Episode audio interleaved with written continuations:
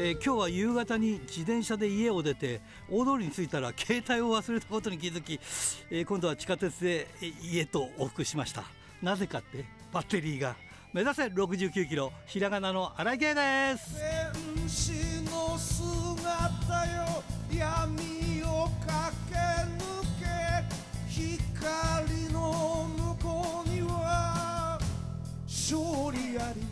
えー、実は私の自転車はアシスト付きでもう一度往復するだけのねバッテリー容量が残ってませんでした。いややっぱり何かあるかわからないからねバッテリーは常に満タン。まあ悪くてもね 70%80% くらいは確保しとくべきでしたでしょうね。まあそれにしてもねでも取りに行ってもね携帯取りに行ってもかかってこないんだよね だけど何かあると困るからな。一応そういうことで、えー、今週も元気に張り切ってまいりましょう。まずはこちらからです。己だけ。チャンピオンベルトだけじゃない。大事なものにさあ今日のゲストはこの方ですジョー・アキラ選手です。こんばんは。ういっす、どうも。あ、よろしくお願いします。ういっす。はい。前回非常に楽しくてですね。てきましたね、第2回目が。はい、あの非常に楽をさせてもらったんで、今回もよろしくお願いします。いろんなね、いろんなこのね、このリレー方式のラジプロさんも、はい、まあ気使うね、回もあるでしょうけど、はいはい、僕の時はもう新井さんは黙っていただければ、僕がマシンガンのように喋り続けて終わるっていうね、はい。これこれほど楽なものはないということで。やっぱもう、ね、パーソナリティをね、楽をさせるための回でございますから。あありがとうございます。はい、さて前、前回の出演が、はいえー、2021年6月12日。あ、そんな前なんですね。2年前ですよ。マジか。はははで、だからコロナって、まあ一番の時じゃないですか。そうですよね、ちょうど、うん、ちょうどみんなお金がない時期でしたね。大変な時期でしたよね。本当ですよ。それ、それから2年経って、今の状況っていかがですか？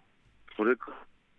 やっぱ僕ってなんか面白くて、なんか、はい、結構、あのー、毎年毎年何かしら新しいことが起きるっていうか、はい、まあ、レスラーとしてまあそうじゃなきゃだなと思うんですけれども、はい、それにしても面白いぐらいに僕って、はい、あの予期せぬことがいいことですよ、いいことで、予期せぬことが必ず次の年に起こるっていうのが、もうここ10年ぐらい続いてて、あそれはいいですね。でコロナが明けて、はい、まあ、徐々に徐々にまあその興行数も増えてきたからやるわけじゃないですか。はい、でもその中でまあ、ベルトを落としたりもしたり、はい、あとは逆にやっぱ欲しかったベルトを取ったりもしたり、はい。はい、っていうのもあれば、ね、今年なんか2023年、一発目にね、後楽園ホールでタイトルマッチがね、はい、決まってやったりとか、やっぱそういうふうにこう変化が必ずあるんで、自分は。それが面白いですよね、なんか。ああ、それすごいですね。なんかそうですね、必ずなんか変化があるっていうのは、やっぱなおさらやめれないですよね、このね、仕事をやっぱ。そうですよね。やはりその、はい、コロナが明けてからやっぱり動きがこう活発化してきてますか？そうですね、実際やっぱこう、まあ、僕の所属してる団体をはじめ、うんうん、まあ、いろんなお世話になってるヒートアップさんとか、まあ、いろいろね、大阪とか名古屋とかこういろいろありますけど、はい、結構そう、なんていうんですかね、やっぱその主軸、自分がこう、なんていうか、ストーリーの軸となって、はい、展開させていただいていることが、うんうん。もしもし、はい、だからまあ、うん、自分で、でも、ね、なんだろうね、もうもはや、ジョー・アキラでは、はい、このなんではありえないでしょっていうのはあると思うんで、あははうん、そういうとこですかね、自分は。ああ、なるほどね。でもみんなコロナの時は大変でしたよね、やっぱりね。そうですね、やっぱ、はい、あの、ね、みんなやっぱ辛かったしね、悲しかっただろうし、はい、ね、肩身の狭い生活をずっとしてきたわけじゃないですか。はい、ね、だからやっぱその中でやっぱこうやってコロナが、まあ、開けたとは言えないかもしれないけど、はい、ね、けどこうやって実際、飲食店とか行っても別にマスクなんかしなくても、まあ、マスクなんかって言い方はあれですけど、はいはいはい、ねまあ、しなくていいよって、ね、書いてるところもあるし、はい、でこの前も、あのー、スーパーのコストコに行ったんですけど、はい、あのそしたらもう店員さんとかもマスクしてなくて、おああ、徐々に徐々になんか時代が変わってなんですよ。変わってきたと、まあ、元に戻ったなっていう、はい、いや、本当はね、もう俺、このマスクの生活、多分もう戻んねえんじゃねえだろうなって、多分もうあと10年ぐらいずっとこうなんじゃねえかなってずっと思ってたんですけど、はい、ね、気づいたらなんかこうね、徐々に徐々にやっぱ人間はやっぱね、はい、一人一人の力がやっぱねこうこれじゃだめだこれじゃだめだって言ってるからねやっぱどんどんどん変わってきてみんなマスクしなくても大丈夫みたいな、はい、こうなんか流れになってきてるじゃないですか、はい、日本がそうなんですよね実に頼もしいですよねやっぱあのー、番組収録の終わりが大体夜中の11時過ぎなんですよはいはいはい。そのくらいに僕すすきの取って帰るんですよ自転車でね。はいはいはい。だからねちょっと前まですすきのなんかねもう11時過ぎたら閑散と知ったけど今や人がうろうろしてますよ。いやでもそれってやっぱ喜ばしいことじゃないですか。そうですよねやっぱりねもね、本来の姿ですから。そうですそうです。だから、まあ、いろんな意味でやっぱりそのエンターテインメントが戻ってきてるんだなっていうそういうこと、うん、そういう感じがしますよね。そうですね、やっぱ僕らのこのね、商売はやっぱ人前に出て、ね、お金をもらうことでしかやっぱね、ある存在できないんで、やっぱ僕らは、やっぱ本当にね、あのー、音楽もそうだしね、プロレスもそうだけど、やっぱこのエンターテインメントのこの職業を、やっぱこのないがしろにしすぎてんじゃないかな、日本はって僕は 思うところがある。いやだから、ラジオとか俺すげえいいコンテンツだと俺思ってて、はい、やっぱ耳にね、耳にぶち込むエンターテインメントじゃないですか。そうです、そうです。そうだからまあ本当、これとかもすごい僕はいいコンテンツだと思ってて。いやそのコロナ禍とかあの、ラジオとかに助けられた人とか、俺、絶対いると思いますよ。あそうですよね。はい、だからもう、このコンテンツは絶対に一生なくしちゃだめだし、まあ、ラジプロさんしかり、ね、あのやっぱラジオっていうのはいい文化なんで。今もあれですか？あの、はい、ラジオのあのパーソナリティやったりしてます？はい。あの相変わらずあのやらさせていただいてますんで、はい、じゃあ本当気持ちは分かりますね、はい、じゃあコロナの間も例えばその他にまあ前回もお話したんですけど音楽活動とかもそのまあ続けてやってらっしゃったりとか。そうですね。もう,、はい、もう結局コロナ明けたんであの音楽の方もやったり。はい。はい。あのー、まあラジオの方はずっとねやってましたけどはい、はい。まあ、結構あの僕らの団体のアルマリブレも結構激しい、あのー、スケジュールと激しい動きを結構してまして、5月とか毎週日曜日、何かしらやってたりとか。あじゃあ楽しいですね、先もこう、なんかね、明るくていいですよね。ね。はい、だから本当、発表したんですけど、11月の17日に、はい、あの新宿フェイスをやるんで、はい、それとかもやっぱ一番でかい、やっぱね、あのスケジュールなんで、まあ、それ以外それ以外にもちょくちょくあるんですけど、はい、まあ、今、なんですかね、目指すは、なんていうんですかね、あのー、天竺みたいな感じで、まずそこに目指そうみたいな感じで、ねはい。ね、その道中、何があるか分かんないですけど、はい、そこにまず目指して、やっぱね、行かなきゃなっていうのが。あのー、やっぱりコロナの時は先が見えなかったじゃないですか。でそうなんですよ。ねこ今回のように11月17日とか目標があったりとかまた毎週日曜日はこうね他の団体も含めていろいろ試合が入ってるぞっていうとやっぱりやる気あるし将来に向けてね明るいものが見えてきますもんね。いややっぱそうじゃなきゃやっぱ本当に光がね、うん、やっぱねその光を見つける前に光がどこを指してるのか分かんない状況が続いてたわけじゃないですか。はいはいだから、そうなると、やっぱこう、なんていうんですかね、自分のマインドとしても、やっぱこう、何のために生きていけばいいのか、うん、なんか大義がないんですよね。あなるほどね。何を目標を持って、まあ、それはね、オナノさん、なんていうんですか、そのまあ、そのプライベートな話をするとね、そのねね嫁さんとかね、はいはい、お子さんとか家族とか恋人とかあるかもしれないですけど、そうじゃなくてね、その例えばね、そのラジオパーソナリティのね、はい、あの誰々とかね、プロレスラー誰々とか、そういう肩書きがあるわけじゃないですか。はい、そうですね。そういうなそうなった時に何を目標に何を生き様に生きていけばいいのかっていうのが分かんなかったんで、うん、あそうなるとやっぱねあの言い方汚いですけど本当死んでいくじゃないですか。あそうですね、やっぱエンタメ業界ってやっぱ、はい、で、はい、エンタメ業界がやっぱどんどんアーティストが死んでいくとエンタメ業界の業界自体が死んでいくんで、うん、やっぱそれはやっぱまずいなって、やっぱね、うん、思いながらコロナ禍を生活してて、で結局こうやってコロナが 明けたら、ね、光がいっぱい見えてきたわけじゃないか。そうそうですよね。だってあのエンタはい、エンターテインメントというのは熱狂と興奮だって言われてますけど、はい、それがあっちゃだめだってコロナの時は言われてきたんですからね。いやだからもう本当あのねいや、お前らなめんなよって 俺ら俺らに助けられてんと来たんじゃないのっていう。うん、いやだってそじゃ大昔の話をしちゃえばねみんな、ね、この日本って敗戦国なわけじゃないですか、二次戦争で。敗戦国でね、いろんなところが罵られて、いろんなところから下げすまされて、ね、いろいろやっぱ辛い経験してきたけど、やっぱね、みんな力道山が勝つのが見たくてね、街頭テレビで見せたわけじゃないですか。それでやっぱね、われわれ日本は敗戦国かもしんねえけどね、こうやって力道山が勝ってんじゃん。って、日本まだ捨てたもんじゃないよなっていうね、そう、ね、そういうところもエンターテインメントじゃないですか、うん、原点としては。そうねまあ、近くはアントニオ猪木さんだったりしましたからね。いや、本当ですよ。なのになんかね、エンタメをなんかね、楽しんじゃいけないみたいなね、涙を言ってるバカが多かったんで。うん、そうだよね。いやいや、じゃお前ら、じゃあラジオ聞くなよって話じゃないですか。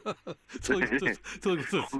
ういうことじゃないですか。楽しませてんじゃないのあんたらラジオに。そうそうそうそう。まあ、腹立ちますけどね、でも、ね、みまあ時代がやっぱこうやって戻ってきてるんで。だからみ、はいみんなの声援があったりするとやっぱり心強いでしょ？いや声出し OK っていうのは、はい、こんなにも気持ちいいものかと。いやだからあれなんですよ。あのーなんですかこのラジプロさんもこう結構、呪術つなぎでこう僕に回ってきましたけど、はい、結構、それ以前にも、それこそミドのアミサとか、はい、あの鈴木由良とか、やっぱい。ましたけど、はい、あいつらってコロナ禍の時にやっぱデビューしてるから、ね、入場して紙テープが飛ぶとか、入場して声援が飛ぶっていうのを、経験してないわけですよ。そういう風景知らないんだ。そうなんですよ。だから、ここ3年ぐらいでデビューした子たちって、男の子も女の子もやっぱみんな、紙テープの喜びを知らないんですよ。ああ、素晴らしいのにな。そうで、だからそ声、声出されるっていうね、はい、ねこう、なんておお名前を出されてね、応援されるっていうのも、それも経験してないんで、はい、だから実にやっぱまあ、時代が時代だからしょうがないですけど、本当、損をしたなっていうのは思いますよね。でもあの紙テープが飛んだりすると投げてる方もそうでしょうけど、まあ、受け取る側もそうなんでしょうけどやっぱり、ね、華やかですよねああいうのはね。いやむちゃくちゃ気持ちいいですよね。うんやっぱりなんか王道だなってやっぱりエンターテインメントの王道だなと思いますよ。うん、そうですよね。いや、本当僕らはあの、うん、本当なんていうか良くも悪くも僕らは本当プロレスラーはサーカスだと俺は思ってるんで。はい。やっぱ、あのー、サーカスってね、あの自分たちでね、動物とかいろんな道具とか、ね、はい、テントを持ってって、ね、立てて、そこでみんなでこうね、楽しむみたいな感じじゃないですか、サーカスって。はい、プロレスってまさに一緒で、ね、選手運んで、リング運んで、ね、だだらっ広いとこにね、四角いジャングルをとりあえず立てて、ロープ張って、試合して、みんながキャッキャ楽しむみたいな、本当、もろサーカスと一緒で。はいでも僕らは本当それでいいと思ってるし、それが素晴らしいコンテンツだと思ってるんで、はい、まあ、なくさないっていうか、まあ、なくせない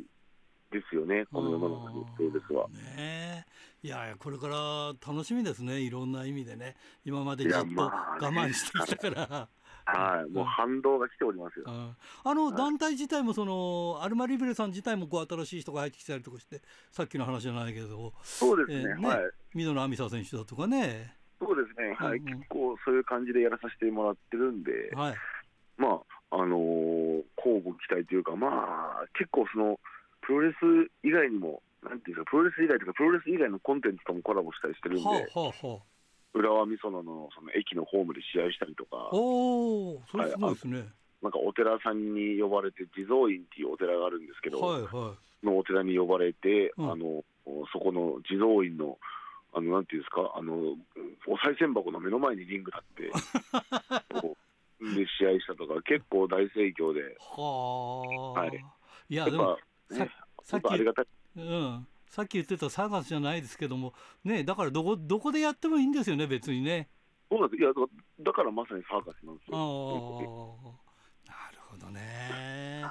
いやもっともっとお話したいんですがちょっと時間が来てしまいましたんで。いや了解です。はい、えー、またあの機会設けますんでよろしくお願いします。いやこちらこそ。はい、それじゃ次の方どなたを紹介していただけますでしょうか？次なんですけど、まだ確定ではないんですけど、あそうですか。はい、また、あのー、大丈夫です、大丈夫です。はい、このなんか、あの、はい、ユラとアミサと自分でつないで、つながってるんで、はい、なんかまた、あの、自分の、まあ、アルマの所属内の矢とか、はい、まあ、はたまたそれの旦那のライとか、まあ、わかんないですけど、はい、はい、そこら辺にちょっと回していこうと思うんで。はい、わかりました。えー、それじゃあ最後になります、全国のファンの皆さんにメッセージをお願いします。はい、えー、このね、ラジプロで聞いてる全国のお客様、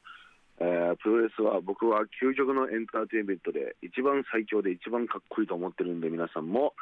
僕ら以上にプロレスを愛してください。よろしくお願いします。ドクターはいどうも。今週もよろしくお願いします、はい、よろしくお願いします。はい。今週は、えー、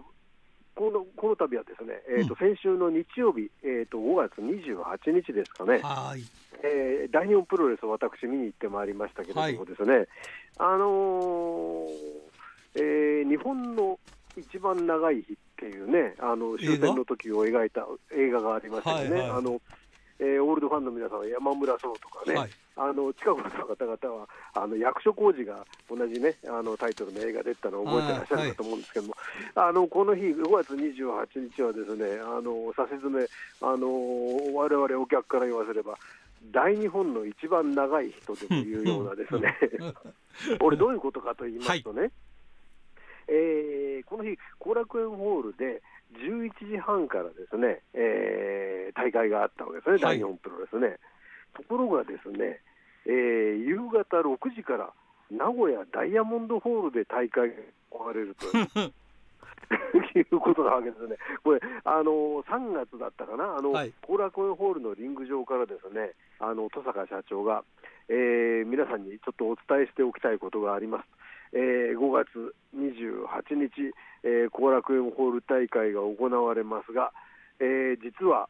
えーまあ、これはお話した通り言ってますけどね、はい、実は、えー、ダブルブッキングをしてしまいまして、えー、その日の夕方、えー、6時から名古屋で試合がありますということになりましてですね。はい、もしもし？あもしもし？もしもし？もしもし？もしもし？あすいません。あどうしてどうしました？あすみません、そっちの声が聞こえなかったもんです。あ、いやいや、はい、はい、大丈夫です電波途切れちゃったかと。はい、じゃあちょっと、一旦や、ちょっと、ちょっと切ってから始めますね。はい、というわけでしてですね、あのー、まあ、本当にこの予定入っているのを、あのー、なんて言うんでしょうか、すっかり忘れて取っちゃったのかどうかってことはよくわからないところがありましたけども、うん、おそらくはですね、これ、あの後楽園ホールは、あのはっきり言って取るのは大変だと思うんですよね。はい、えー、であの大日本は日曜日だと昼のこともあったり、夜のこともあったりしますしね、はい、逆に言うと、名古屋のダイヤモンドホールっていう大会は、あの昼は、えー、他の団体、主に女子プロレスがあって、えー、夜、えー、6時から大日本プロレスがあるっていうのは、まあ、いつもの時間割ですんでね、タイムテーブルですんでね、はい、あのおそらくは、えー後楽園ホール日曜日昼間が空いてるよとあの聞いてですねおそれならすぐ抑えちゃおうということになってあの名古屋が入ってるのを忘れてたんじゃないかなというふうに思ったりするんですけどね。うん。でだけども、それをですねキャンセルしなきゃやってしまうところがですね大日本のすごいところといいますかね、はい。えー、この日は11時半からえとお客さん517人といいますから、日曜日の昼の大会としてはまずまずの今、近頃の入りだったと思うんですけれども、はい、第1試合は、えー、菊田、石川対アブローラ、小林、吉田というですねカードででこの日は試合が終わった人たちから順番に名古屋へ向かうということになってたわけですね。はい、で一方、名古屋は第1試合がですね、えー、トラックに乗って、じゃない、バスに乗って出かけた、えー、谷口雄一選手と、はい、この日が、えー、しばらくぶりの復帰戦になる高橋正也選手、はい。対、えー、バラモン兄弟という試合になってましてね、はい、第1試合はもうすでにこの人たち待っているという形になってたわけですね。はい、それで、えーまあ、それでですねあの昼の後楽園ホール大会では、えー、6試合が行われたわけですけども、はい、第5試合はですね、えー、橋本和樹、アンディ・ウー、エンデル・カラ対梶トマト関札、えー、吉野というカードになっておりましてですね、はい、まあここではあのエンデルからがですね、えー、まああの自らのそのスピードをね生かしたあの非常に激しいファイトをしてですね、うん、カジトマトから、えー、P4 を奪うということになりまして、はい、えー、次回えー、カジトマトが今巻いておりますね、ジュニアヘビーのベルトに挑戦するというような形になりました。はい、これもなかなかですね、あの会場盛り上がったんですけどもね、うん、その後のメインイベントがですね、また、えー、BJW タッグ選手権試合の、えー、野村拓也、阿部文則チャンピオンチーム対、はい、えー、関本、岡林組という試合でしてですね、はいはい、まあ、あの特にね、もうあの見てる皆さんご存知と思いますけども、あの岡林選手と阿部選手がですねこう対決すると、ですねお互いこう意地になったようなですね、まあ、バチバチとね言っていいかとは思うんですけれども、はい、そういう試合になって、まあ、あの岡林選手、顔真っ赤にしてまた向かっていくわけですよね、うん、でそれをいなすかのように、またあの阿部選手がですね頭を平手でペチンと叩いたりいたしましてね、まあ、そういうあの攻防もありながら、まあえー、キックあり、打撃あり、そして関節技があって、えー、まあ、えー、関本岡林側としては、えー、ラリアットがあり、えー、ボディープレスありでですね、もうこれ決着つかないなというような感じになりましてね、そうこうしているうちに時間が、えー、25分経過ということになりまして、うん、あこれはまた時間切れなのかと思ったら、うん、えー30分経過ですよね、あれと思ったら、この日はですね時間切れにならないように、時間無制限一本勝負だったんですね。しっかりこれ、僕、気が付いてませんでしたけど、で結局、試合としては35分50秒、えー、阿部文則のですね腕固め。で、えー、まあ、小林選手、以前ね、あの骨折をじゃないで肩の脱臼をした左の腕を固められてギブアップということになりましたね。あれはね、もうすごいですよ、もう4人とも汗だくというかね、だらだらでですね、うん、もう疲労困憊だったと思うんですけどね、はい、あの決してですね時間長いからといってあの、上調になったりすることのない、すごい試合だったと思いますね。うん、あなるほどね、えー、で、まあ、そんな試合を見てて、それで終わったのがですね大体、えー、午後2時過ぎだったわけですね、まあ、きっちり2時間半は、えー、興行としてありましたんでね。うんで、えー、私もその後後楽園ホールを出て、えー、ちょこっとだけ買い物をしてですね、うん、えー、3時前の新幹線に乗りまして名古屋へ向かいました、はい、それでですね、まあ、名古屋へ着いたのがそうすると、えー、4時半ぐらいだったもんですからね、はいはい、まあ、ちょっと時間があるなと思って、まあ、新幹線に乗れば1時間半ですからね、駅から駅はね。うん、はいで名古屋の駅地下街でですね、えー、名古屋コーチン親子丼かなんかを食べましてですね、うんうん、せっかく名古屋来たんだからという。そして会場へ向かいました、あのこれ地下鉄で会場に向かいましたけども、うん、えー、地下鉄を降りてその新堺っていう、新堺町っていうあの最寄り駅で降りて、はえー、前を改札の方をふっと見るとですねえー、3人組が歩いてるんですけど、一番前にはオレンジの髪の毛の男、2番目に、えー、長身で不思議なヘアスタイルの男、うん、3番目にですね異様に胸板の厚い男の3人組があるっておりましてですね、うん、これは前から関札、橋本大地、あの関本選手と3人組だったわけですね、これね。だから、あの彼らは結局、試合終わって、まあ、すぐ出られる人もいたでしょうけども、あの後楽園ホールのリングを片付けて、一周してからあの名古屋に向かわなければいけないチームがいたわけですね。そうかそれを考えると、すごいことだなと思いましてね。うんでまああの例えば新木場ファーストリングみたいなリング常設会場であれば、まああのー、掃除だけして帰るということがね、うん、可能なんでしょうけども、後楽園ホールでです、ね、なかなかそういうわけにいきませんので、それで、えー、これ、トラックにもちろん、えー、5階から1階まで下ろして積み込んで、まあ、トラックをあのそれなりの場所に置いて出かけたということだろうと思うんですよね。いやそしたらあれかいあの名古屋は名古屋で最初にリングを設営する人たちもいたってことだよね。そうですよね。あのの谷口選手たちということでしょうね。ううね。谷口選手と、まあ、あと、えー、選手の中にその名古屋勢がおられましたんでね、あの、ね、影山選手ですとかね。あの、そういった人たちがいたんで、リング設営も可能だったということになったんだろうと思うんですけどね。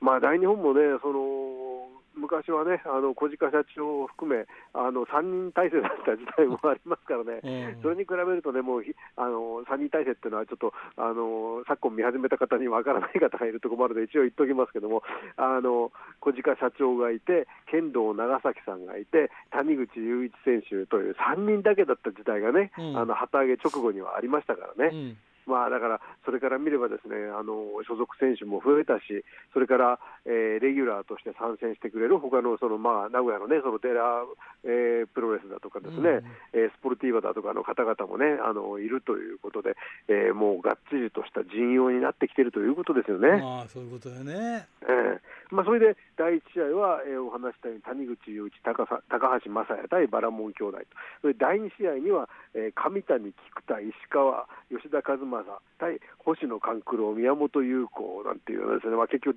あの、東京での第1試合とかに出た人、第1試合、第2試合に出た人たちがもう出てきてるわけですね。あの後から、えー、週刊プロレス奈良さんのツイッターを見ましたらね、あの写真で新幹線の中に、えー、先ほどのですねちょうど3人、関札、えー、橋本大地、えー、関本という3人の選手がですねあの並んでこう席に座ってる写真がですね、うん、あの写ったりしてましたけどね移動中の写真ですね。えー、まあそういう意味で、えー、試合は無事に6時に始まりましてあのやっぱりね、これはあれですね、日本の鉄道の優秀さがよく分かりますね、これね、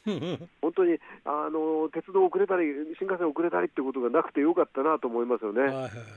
新幹線遅れでもあった日には、もうこれ、名古屋の工業、成り立たなくなってしまう可能性もあったと思うんですよね、うん、でもそれにしても移動費の高い 工業ですよね。いやそうそう。あの第2試合ぐらいの時に僕、立って見てましたら、あの後ろの方に肩肩越しにですね、うん、後ろからお早いお月でという声が聞こえるんで、振り 振り向くと、戸坂社長が立っておりましてですね。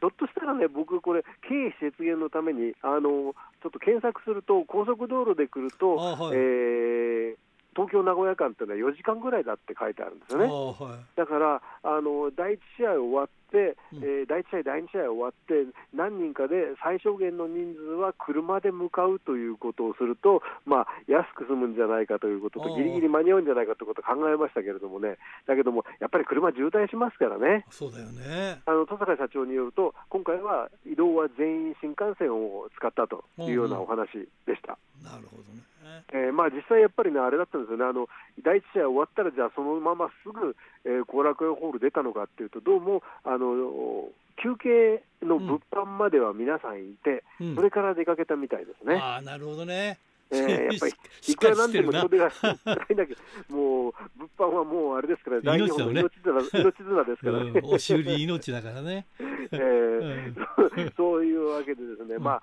えー、結局だけど誰一人も、えー、試合開始時間には遅れることなく到着してですね、えー、予定通りの7試合が行われましたね。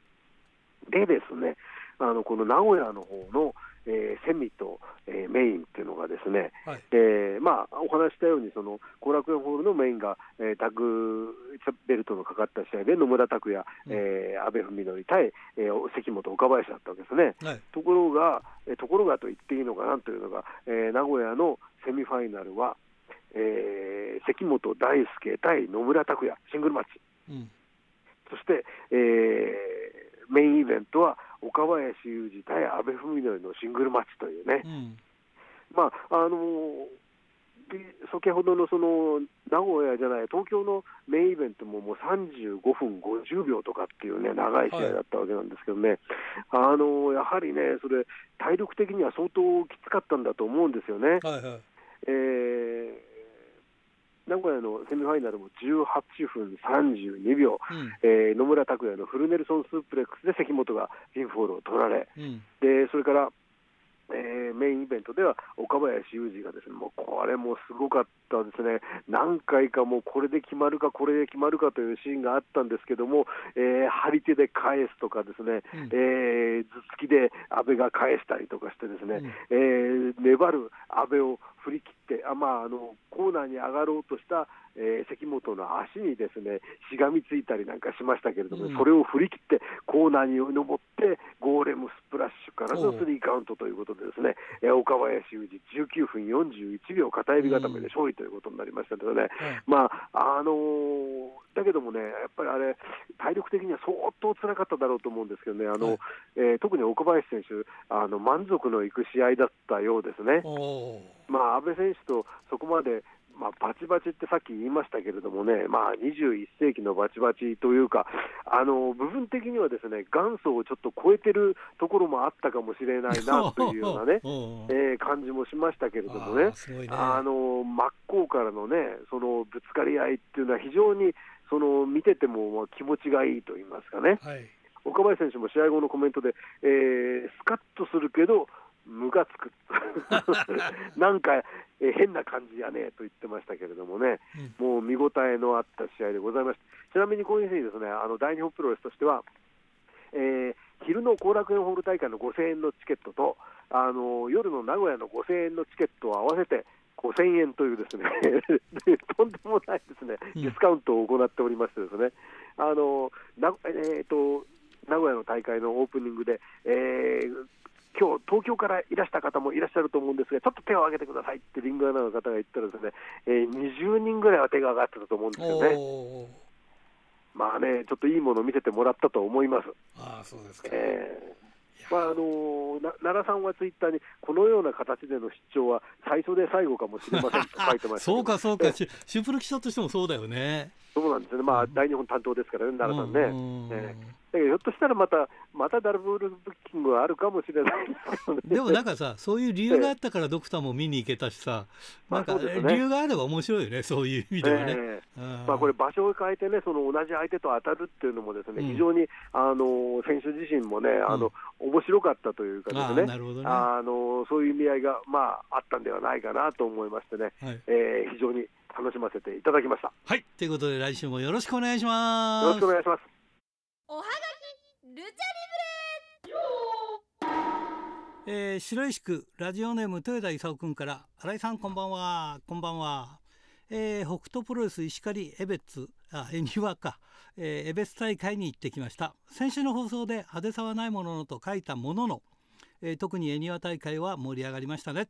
恵庭大会は中川選手が体調不良で欠場し、えー、レッカの対戦相手が当日発表の X となったのですが現れたのが、えー、シューシューシュー46これヒデヒデヒデですね、えー、開始早々場外に出て手拍子、えー、手拍子とともにシューシューシューコールを煽ると。シューシューシューの大合唱となり、えー、場内は異様な盛り上がり。えー、この手のコールレスポンスは北海道でやると大体滑り倒すのがなぜかこの日はうまくはまりましたね、えー、終盤劣化にマスクを剥がされるもののもう一枚マスクをかぶっていて素顔を晒すのを阻止しましたが劣化が十字固めで丸め込み勝利。試合後シューシューシュー46が、えー、マスクを脱ぎ素顔になった藤原周王が襲いかかり、えー、こんな茶番は終わりだと吐き捨てて最後までシューシューシューコールで盛り上がりました、えー、そして恵庭大会で組まれた藤原紀友の老害は、えー、大人のプロレスを見せるとツイートしていたはずがカツオ熊五郎相手に真っ向勝負。特にカツオとのチョップ合戦で藤原周王の胸が真っ赤になり全体的にカツオ熊五郎のパワーに押されているものの同士討ちを誘い藤原がロマンティックを突き抜けろを決め、えー、熊五郎にフォール勝ち。えー、これまた老害コールで盛り上がりました、えー、個人的に注目していた石狩大会の近藤対藤原は藤原がリングシューズに忍ばせていた栓抜きを使い始めたあたりで試合が荒れ始め、えー、藤原が栓抜きを使い馬乗りになって近藤を攻撃。静止するレフリーを投げ飛ばしてしまい近藤の反則勝ちに終わり、えー、ベスト大会のアロマナックルズ対カツオ劣化は抜群の安定感を誇るアロマナックルズが、えー、キトのバルスから、えー、今度のスワントーンスワントーンボムを決め劣化に勝利といずれも良い大会だったと思います。ということでね懐かしいものを見ましたね。はい、えー、富山県ラジオネーム高木克彦ちゃんからあかっちゃんだな。新井さんに抗議です。と先週橋本大地12周年12周年デビュー12周年記念橋本深夜没18年追悼興行が主催が大日本じゃなくランズエンドの話題が採用されましたが奈良記者がちゃんと説明している部分を新井さんが変な切り方するのはひどいよということですいませんね、えーえー、変な切り方をしてしまいました。ということで、えー、講義のえー、でしたが、えー、その他にも新日本ベスト・オブ・スーパージュニアはマスター・ワトが初優勝しましたね、えー、個人的には BOSJ スケジュールを見た時にこれはかなりな選手が負担がかかるスケジュールだなとこれ BOSJ スケジュールってのはこれベスト・オブ・スーパージュニアのことなんだね。えー、G1 のスケジュールと比べたらジュニアはヘビーより扱いが悪いなと思ってましたがやっぱり、えー、BOSJ のジュニアに、えー、スケジュールに高橋宏夢デスペラードが不満を口にしましたね。えー、これは背広組と選手のコミュニケーション不足じゃない？昨年新日本の背広組と井伏浩太のコミュニケーション不足でとんでもない出来事が起きてしまっていたのに、えー、新日本の背広組は何も反省していないのかなクエスチョン、えー、新日本がブシロード子会社になった時に木谷オーナーは選手に負担がかからないスケジュールを組むと口にしていたのになということでした。はいもう一本読めますかね。小樽市ラジオネームタルッコスネークメガネ君からですね、えー、スターダムの7月北海道ツアーが決まりました。えー、12日が旭川13日が苫小牧16日と17日の2連戦でガトーキングダム札幌での開催となりました。これガトーキングダムとそれからあの E1 スタジアムとの両方だそうですけどね、えー、チケットは団体ウェブのみの発売とのことで何か事情があってもなぜ購入しやすい形で販売してくれないのか不便だなと思います。ということでいやこれはね最近はねあのなんだろうこう転売できないようにとか今なんかみんなそうなってきてるからね。まあそれの方がね入る時もね楽だったりするんだよね。一応ねそんな感じもします。だからまあまあ不便もありますけどね。ということでおはがきルチャリブレでした。さあ今日のゲストはこの方です。奈良記者です。こんばんは。こんばんは。よろしくお願いいたします。はい。今日はいつも大日本と思いきや、はい、実は違いまして、はい、えー、函館札幌と6月に、えー、DDT が、えー、ライドしてまいりますんで、はい、えー、そのまあ DDT の見方というんでしょうか、えー、えー、えー、奈良記者に聞こうと。はい。ね今日はちょっと違った風景でございますのでよろしくお願いします、はい、よろしくお願いします。今はあれ大日本と DDT が大体？そうですね。基本的に担当はその2つであとまあバサラとか、うん、まあ、ガンプロとかもあの DDT グループであまあね DDT ね。そのあたりに行ったりという感じですね、うん、DDT も今グループでこう、はい、すごいね。やっぱりこう扱う量もシュープロでも扱う量が増えてきてるじゃないですか、そうですね。あのね以前と比べるとこうだいぶボリュームがある形では、あの展開できている状況ですね、うんうん、たださ東京女子、もう人気なんだろうけど、は い、やっぱりスターダムに比べると、ちょっとやっぱ扱いはかなり小さいよね、まあ、しょうがないか。あまあ、そうですね、東京女子もかなりページ数自体はあるとは思うんですけれども、まあ、やっぱり鎖国というか、まあ、そんなに。そういうことなんだよね。それほどは外と絡んでないというところもあるので、やっぱり話題性とかそういう部分ではやっぱりちょっとそうなんだね。そうですね。そういう意味ではやっぱりスターダムが群を抜いてる状況ではあるかなとは。でもなんか女子もさ、なんか東京女子とそのスターダムっていうなんか二強になってきそうな感じがするけど、そうですね。どうなんでしょう？ちょっとアイスリボンもどうなるんだろうというところで、その二強にはなりつつあるのかなという状況ではありますね。あと他の団体はやっぱりちょっとあの興行数が少ないからどうしてもね、えー、間に入ってしまうっていう感じになってるもんね。そうですね、うん、忘れた頃にあるみたいな感じだからね、はい、あそうですか。まあそういうことで、はい、まあそれをさておき。さあ、はい、DDT があ来ますということで。ね、えー、函館が6月16日。16ですかね。はい、はい、えー、1718と札幌で E1 でありますが、なんか DDT っていつもそうなんだけど、なんか知らないうちにこうスケジュール入っててぬるっと来て、ね、ぬるっと帰るっていう感じで、いや、それでもそこそこ入ってるってすごいよなっていつも思ってるんだけど。そうですね、うん、まあ、大日本が結構ビッグマッチというか、うん、あの札幌でまあタイトルマッチであるとか、大きなカードをまあ組むというのと比べると、うん、ちょっとまあ、そういったタイトルマッチ自体は最近は多分行われていないという状況ではあると思うんですけれども。はいまあ、結構それでもやっぱりお客さんが来るっていうのは、まあ、やっぱりそれぞれの選手の、まあ、スター性というか、うん、そういったものが特に DNA 世代、うん、そのあたりが今上、上昇しているところなので、うん、まあ、だいぶそこら辺の花が開きつつあるのかなというのは感じますよね、そういう話を聞いても。そうだよね。で、はい、去年からフェロモンズがやっぱりこう中心になってきて、はい、はいはいはい。でフェロモンズもいろいろ変わってきてるんでしょ？よくわかんないんだけど。そうですね、あのもうフェロモンズに関しては、もう毎回毎回違う、あそうなんだ。技といいますかね、うん、あの技と言えるのかです 技と言えるのかどうかはちょっと 不明なんですけれども、うん、まあ、あのケツを使ったこういろんなこう連携であったり、うん、新しい技で、まあ、技技であったりというのを編み出し続けてますので、まあ、常に変化しているユニットですよね。いや飯野選手があんなにフェロモンズにはまると思わなかったんだけどさ。そうですね。あの昔はもう本当にラグビー部出身のアスリートという。ゴリゴリって感じだったよね、えーまあ、今でも結局、そのパワー自体は全く衰えていないというところはあるんですけれども、うん、まあ、それよりもこの前の横浜武道館もそうだったんですけど、はい。まあ、キャラクターをこう前面に押し出してくるという、はい、そういうプロレスラーになりましたよね。ねえー、いやでも DDT って考えることが面白いよね。そうですね、あの結構、まあ、秋山選手が来たりとかして、うん、まあ、純粋な試合の方の良さっていうものの方がこがクローズアップされがちにはこうなってきてるんですけれども、うん、やっぱりそういうフェロモンズみたいなユニットもまだ現存してるっていうところで、あのまあ、狂った試合といいますか、うん、あのちょっとあの 大っぴらにはこうアベマとかでは流せないような。いやいや、だからどうどうなんだ、そのアベマの系列なのに、それで流せないような試合を組む DDT はどうなんだと思うよね。そうですね、まあ、YouTube 自体もちょっと危険すぎて流せないとか、いやそうだよね、そういうのあるよね。結構そういうことも起きてますので。事件も起きてるよね。はい。あのまあ、そういうのがまだまだ生き残ってるっていうところも一つ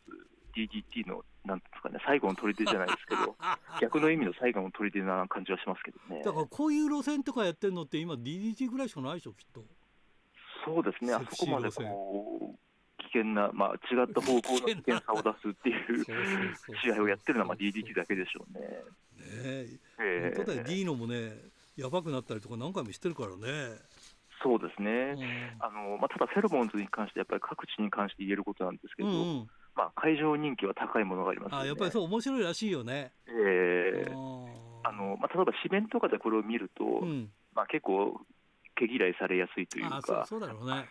写真としてそれを切り取ってこう、ドーンと出すとあの、非常に嫌われたりはするんですけれども。それってさ、デスマッチもそんな感じじゃない、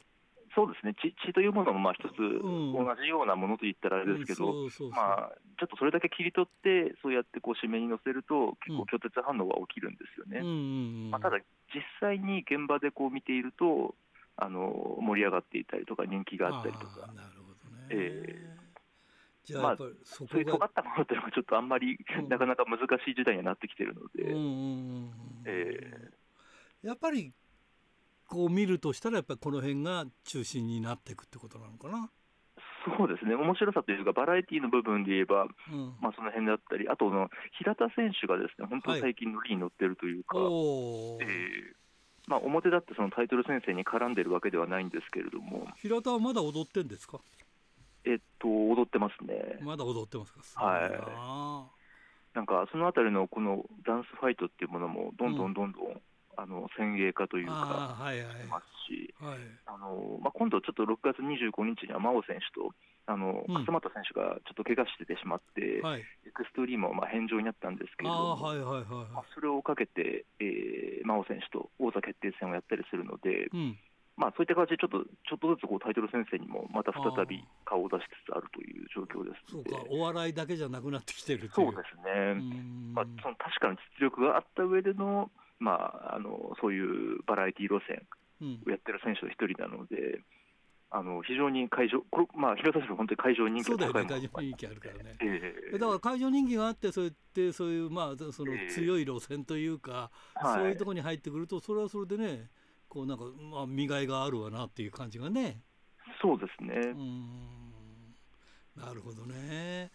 でも少しずつ様変わりしてるね、DDT もね。なんかやっぱりその、ね、秋山選手が入ったあたりからか、やっぱりその強いストロングっていうか、はい、そういうようなリセ、あの方にも少しずつこう力が入ってきてるっていうかさ。そうですね、ちょっとあの、ちょっと前はまあその竹下選手と遠藤選手という看板が2枚、うえというところから、今は完全に樋口選手以下のその DNA 世代というものが中心になってきて、そうだよねでなおかつ、その下の若手たちが非常に素晴らしいんです、ね、今、今、その世代がすごいよね。そうですね、うん、あの岡谷選手とかもこの前、テスマッチとかやって、こうかなりガーッとこう来たりとかですね、はい。あのまあ、石田選手も非常に気迫を見せていたり、うん、あの興梠選手というのもバーニングに入って、うん、秋山選手にこう支持を仰ぎながらこうかなり上昇していたりというところで、うん、あの本当にあの若手陣の充実度で言えば、各団体の中でもかなりのものがあるので。あのそういった選手たちのこうところも2日間あるので、あの見どころの一つではあると思いますねあのさ、大日本だとさ、よくそういうのをね、様変わりして、新世代だとかね、全然新世代でもなかったりする、はい、近いじゃねえかと思うんだけど、もう DG 言うと、もう結構世代離れてるよね。もうそうですね、各世代、それぞれ結構多い塊としてこういてですね。そう、創世記を作ってきた人たちから比べると、もう、もう結構下の世代だよね。かなりそうですね、かなり下の世代にはなると思うんですけど、ね、でもなんかさ、世代間でっていう話にはならないんだよね、あそこはね。そうですね、あんまりこう世代闘争的なものはないもんね。えー、TTT にはあんまりないかなとは思うんですけれども。ねえーだからだから面白面白いなって見てるの。えー、こんな若い人たちが出てきて「えー、強えじゃん」ってあれって遠藤だとか言ってたのは、はい、いつの時代よみたいな感じになってきてるもんね。そうですね、うん、あのあとやっぱり若手のそれぞれの色が全員違っていて、うん、あの本当に見た目通りでコスチュームの色もそうなんですけれども、はいはい、戦いのスタイルであったりとかキャラクターであったりとか、うん、まあ、その人間性であるとかも全然違った個性がぶつかり合っているので、はい、あの確一的になってないんですよね。そこら辺が今の DTT の若手のなんかすごいところというか。うんあのそれぞれが本当に考えながらやってるなっていうのが見てる側にも伝わっているので、うん、あの本当にこれから伸びていくぞっていうその団体的な部分でもあの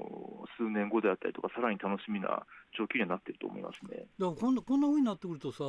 えー、こぼれてくる選手も出てくるじゃないですか。試合に出れないとか。ね、あのーまあ、人数がなんといっても多いので、うんうん、あの本当に、まあ、フリーの人たちであったりとか、うん、なかなかここで生き残っていくのは大変な状況になってきてるというか。そうだよね、まして地方なんかで試合あったら、それは連れていく人数、限りあるからさ、えー、なおさら入れないとかね。はい、うん、そういう意味では結構シビアな状況にもなってきてると。言えると思います、ね、だからそのユニットとして活動した方が生き残れるのか、はいえー、それとも一人でボーンとこな何かこう力で頑張るぞとかさ、えー、かもしくはその面白いことやってとかさどう、ね、どうどうどうなんでしょう？何かしらやっぱり目立っていかないとそうだよね。あの所属ですらもちょっとチャンスが本当に回全然回ってこないという状況になると思うので、うん、あのそういう意味ではかなりシビアなあの生存競争というか、うん、そういうのはあると思いますよね。今年もあの両国あるんでしょ？そうですね、あの7月に23日に1回目の両国があって、11月にも両国があると、うん、2回ありますからね、今年は。まあ、そのクラスでさ、両国ってこうイメージづけたのは DDT だけどさ、えー、大したもんだよね、いつもなんか、結構入れてくるもんね。えー、そうですね、両国大会に関しては、本当に毎回、客入りに関しては安定しているというか、うあのまあ、結構入れてくるので。そう。大日本の倍以上入れてきたりとか。えーね、まあ、倍倍近くね、えー、うん、すごいよなって、やっぱりまあまあ、あの選手の人数も多いからね。そそうですね、団体としてのそういったパワーっていうのは、うん、まあ、組織力の強さっていうのはありますよね、うん、やっぱりそうすると、とりあえず夏はい、夏のその両国に向かって、今は頑張っていくっていう感じになってきてるのかな？そうですね、当面のあれに関してはそうだと思いますね、うん、で今回、その札幌にも、まあ、両国にも出るアンドレ・ザ・ジャイアント・パンダが、うんうん、あのまあ、参戦したりとか、えー、本当だよね。そうですね、あの、うん、赤井咲選手がまあ11月の両国です。ええー、ちょっと引退を発表したので、うんうん、あのもしかしたら今回の札幌が札幌としては最後？最後になる可能性もあるかなという。去年は10月もあったからさ、えー、10月もだったっけな？ということは今年も2回あるのかどうかは分かんないけどそうです、ね、もしかしたらこれが最後かもしれないってことですね。かもしれないという、まあそうですね、可能性もないとは言えないです、ね、だから赤い先を見るんだったら、ね、そうですね、うん、行くべきだっていうことでしょ？そうですね。これ赤い選手がいなくなったらこれ女子みたいな感じでは誰か出たりとかって、こういう組み合わせとかあいるの？今 TG そうです昔はチェリー選手なんかもいたんですけど、うん、今は本当に赤い選手だけが所属で、あのまあ、そうなると、あんまりこう女子の色っていうのはなく、TGT からもしかしたらなくなるのかな。なえー、という気もしますよね、うん、やっぱりその辺が変わる、えー、そしたら本当になんかそのフェロモンズになっちゃう、そっちの色になっちゃうじゃない。ね、そうですね、まあ、フェロモンズはやっぱり強烈な色があるので、そうだよね。目立つんですよね。そうそっちの色だけの残して帰ってくるっていう感じになっちゃうよね。うん、そうですね。まあそれはなんか従来の DDT の色というか。色いうか。えー、ねいやそうですか。やっぱりその若い、はい、若い特に若い人たちが今は面白いということで。そうですね。本当 DNA 世代が中心になってその DNA 世代 DNA 世代自体もまあ20代が中心なので。うんうんでそこからさらにその岡谷選手とかも20ちょいぐらいとか20前後もう10代もいてっていうところで、うん、あのやっぱり若手の充実度、うん、あのその辺の充実度っていうのが多分今回の札幌でも見られるのではないかなと思うので。うんぜひそこをちょっと注目してほしいです、ね、はい、わかりました。じゃあ最後のまとめでね、あとちょっと聞きたいのは、他にガンプロとか、まあいろんなことがありますよね。こうまあ系列持ってるから、はい、この辺も含めてちょっと教えていただきたい。どうですか、ガンプロは？そうですね、ガンプロ自体も渡瀬選手は、もともと DDT にいた渡瀬選手がチャンピオンになってて、うん、あのまあ、後楽園も定期的にやるようになってきてて、そうなんだよね。あの実際、ガンプロの試合っていうのは、本当に興行数が少ない分、はい、あのそこに全力投球というか、うん、あの本当に凝縮された、もう今しかないというような戦いをやってる団体なんですよね。うんだからそういった部分ではかなりガンプロの必死さであったりとかっていうのは伝わるものがすごくあるので、うん、あので女子部も今ちょっと充実してきてて頑女っていうものが生まれたりとかしてて。おそうなんだ。頑,、えー、頑女っていうんだ。そうですね。頑女ですね。すげえな、頑丈なんだ。今、本当、頑丈だけで攻撃をあ工業やったりとか、頑丈工業っていうのも始まっているので、あじゃあ、春日萌えがなんかも頑張ってほしいけど、今、ちょっとね、なんか手術かなんかで大変みたいだからね。そうですね、ちょっと6月3日の高島平を最後に、うん、あの人員食のための手術を行うので、うんね。うん、しばらく欠場になってしまうんですけれども、まあ、その上で戻ってくれば、またこれ、一つのすごい生き方だったと思うので。なるほどね、えー、そうか。まあいろいろあるんだね、まあ、聞いて楽しかった、はい、まあいろいろね、えー、ぜひぜひ、えー、皆さん DDT に足を運んで、ねはい、赤い先を見逃さないようにということでね。そうですね。まあ、チャンピオンの日野選手も参戦すると思いますので、あそかそかそえー、そのあたりもちょっと中心軸のあたりも見ていただければなと。うん、はい、わかりました。じゃあ最後に、えー、はい、ファンの皆さんにメッセージをお願いします。はい。えー、DDT あの、今度はちょっと両国というビッグマッチもあるんですけれども、あのまたフェロモンズだったりとか、あの札幌ならではのな札幌用のこうなんというか面白い戦いも見せてくれると思いますので、あのそういったものに期待しながらぜひあ6月17、18あの来ていただければと思います。よろしくお願いいたします。さて先週のプレゼントの当選者を発表しましょう。先週のプレゼントは被災の匠のしめ鯖を1名様にっていうことでした、えー、当選したのは豊平区ラジオネームリバーサイド1号さんに当たりました。おめでとうございます。さて今週のプレゼントはモンドセレクション金賞を受賞した被災の匠のしめ鯖を1名様にプレゼントします、えー、メールアドレスは rpro.hbc.co.jp ファックスは0112321287宛先は郵便番号0608501、えー、どちらも HBC ラジオラジプロまで。来週の木曜日必着です。インターネットを聞く方は HBC をクリックしてください。ということでいよいよね、えー、小樽の「えー、琉球ドラゴンプロレス小樽大会も近くなってきましたし DDT もありますし、えー、今月ね来月はなんかノアもあるみたいだしね、まあ、いろんなことがありますんでね皆さん楽しみにしてください。ということでいつものようにお相手はひらがなの荒井圭でした。それまた来週までさようなら。